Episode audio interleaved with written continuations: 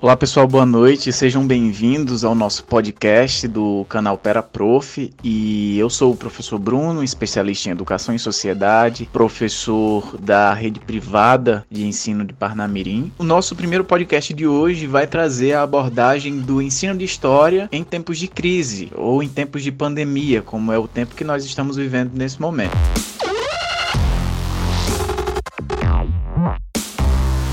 Acredito que a gente precisa discutir como é que esse ensino de história tem sido visto e quais são as contribuições desses profissionais de história em meio a esse tempo de crise. Obviamente, a gente precisa discutir que, como estamos vivendo hoje, um afastamento social, esse ensino precisa se adaptar. Adaptações requer compreensão do momento histórico em que estamos vivendo. Adaptação requer também um pouco de compreensão do estranhamento no novo. Então, no nosso primeiro podcast, a gente vai discutir o ensino de história em tempos de crise ou tempos de pandemia. Pensando enquanto professores, precisamos compreender que a situação em que estamos enfrentando nesse momento, dessa crise mundial, desse afastamento social, requer de nós que pensemos formas eficazes de adaptação para levar a educação aos nossos estudantes. Nesse sentido, precisamos sair do físico e adotar medidas online.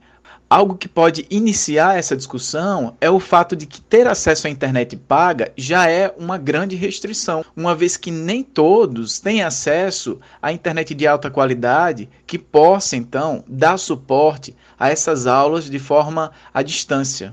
E, e aí a palavra EAD é a ordem nesse momento. Mas aí uma coisa a se pensar, que a gente vai discutir mais lá na frente, realmente o que estamos fazendo é educação à distância? Uma vez que há anos grande parcela da sociedade via na educação à distância uma educação sem liga, pois alegavam que era preciso contato para que realmente esse aprendizado acontecesse. Uma coisa interessante é a discriminação de pessoas com estudantes de EAD porque como cria da educação à distância, pois tenho graduação em letras na primeira turma da Universidade do Estado do Rio Grande do Norte, a UERN, eu via que quando eu falava que era aluno da EAD, as pessoas pensavam e, e me olhavam de forma ah, pejorativa, no sentido de que, tipo, me julgava, como se eu não tivesse o devido conhecimento de uma pessoa que estava é, estudando, por exemplo, presencialmente. E aí, nesse contexto, a gente sabe que a tecnologia ela não vai salvar a educação mas precisamos compreender que ela é uma grande aliada para nós. Quanto profissionais que precisamos se adaptar à situação e buscar em meio a esse problema, a essa crise, como aqui estamos passando, para nos reinventarmos. Nesse sentido, muitos dizem que a educação entrou no ramo das fake news. E aí entra também em cena o fake teacher, e aí também vai entrar em cena o fake learn, que é esse falso, falso aprendizado. Mas será tudo isso verdade? O que permeia essa discussão é justamente a falta de hábito e também o não tato de certos ou alguns professores de não saber levar o conteúdo de forma distanciada, tão bem como na forma presencial uma vez que as escolas se veem acuadas em meio a esse processo de afastamento social em que estamos vivendo, pois pais e responsáveis ficam então aí nesse jogo do empurra que, que ficam lá de casa, né, das suas casas, com os alunos e cobrando das instituições ações efetivas de acompanhamento pedagógico, para que esses estudantes possam dar continuidade aos seus estudos sem que perca o fio da meada e que, num possível retorno dessas atividades, não estejam muito atrasados com todos os conteúdos que deveriam ter sido ministrados de forma presencial.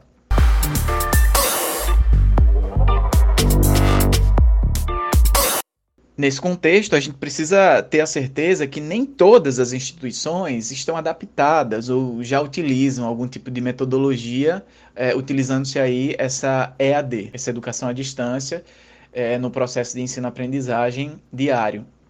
E aí, com isso, nós precisamos compreender que o estranhamento com esse novo que assusta é algo extremamente preocupante, mas também compreensivo porque precisamos falar sobre isso e ver quais são as dinâmicas que precisamos ter enquanto pessoas que não podem cruzar os braços é, diante de tal situação crítica mundial como a que estamos imersos nesse momento.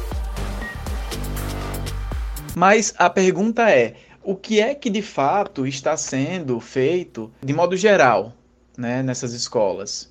Que, que essas escolas, sejam públicas ou privadas, elas estão fazendo de forma efetiva para levar esse conhecimento que era para estar tá sendo levado no físico e aí precisa agora se adaptar à questão do online. Essa pergunta ela é muito pertinente no sentido de que será que realmente o que está sendo produzido é educação à distância? Uma vez que a educação à distância ela requer planejamento. Será que está acontecendo esse planejamento? Será que não está sendo jogado por algumas instituições e alguns professores é, de algumas escolas públicas ou privadas? Será que realmente está tendo uma preocupação em planejar essa aula? Porque se não está tendo planejamento, não pode ser considerado EAD. Uma vez que EAD, a educação à distância, ela requer esse planejamento, ela requer uma estruturação, ela requer um foco, objetivos, para que seja levado esse conhecimento até os estudantes.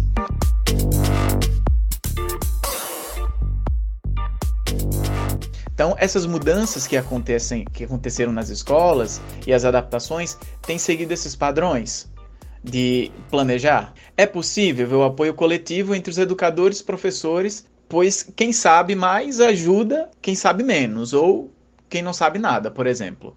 Então, a gente consegue compreender e acompanhar esse processo minucioso que tem sido através dessas adaptações que têm acontecido e também da correria entre as escolas, das discussões na mídia, das discussões nos fóruns online, de professores angustiados que não conseguem dominar o conteúdo é, das tecnologias digitais não o conteúdo de sua disciplina, mas o conteúdo digital nesse momento, que não consegue ter o tato que outros já conseguem porque já utilizavam.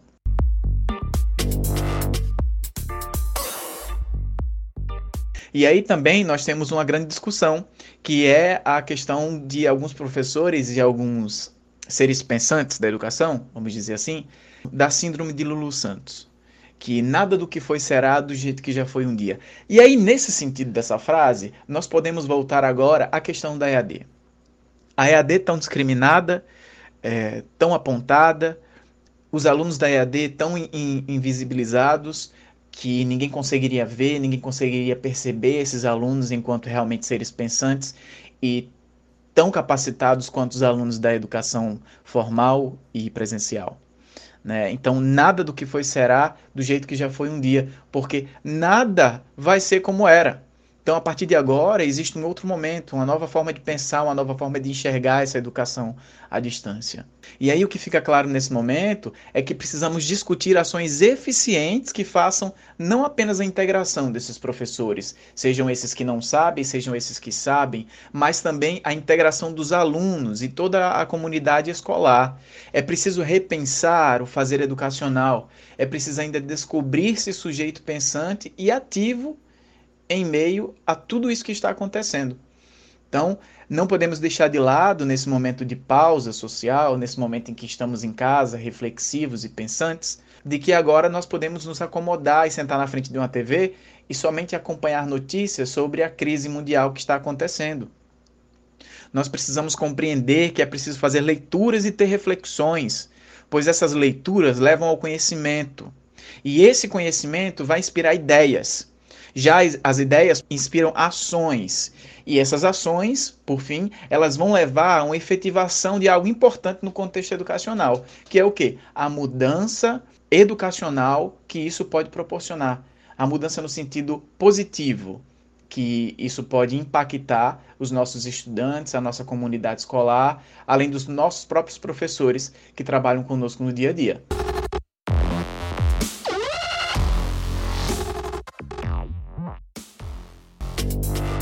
Então, eu acredito que é preciso sim essa reflexão, é preciso levar essa educação de forma pensada e não uma educação de qualquer jeito, tá? Então, eu agradeço por vocês terem ouvido o podcast e compartilhem. Espero que vocês pensem sobre isso, reflitam sobre essas, essas palavras e até o próximo encontro. Um abraço.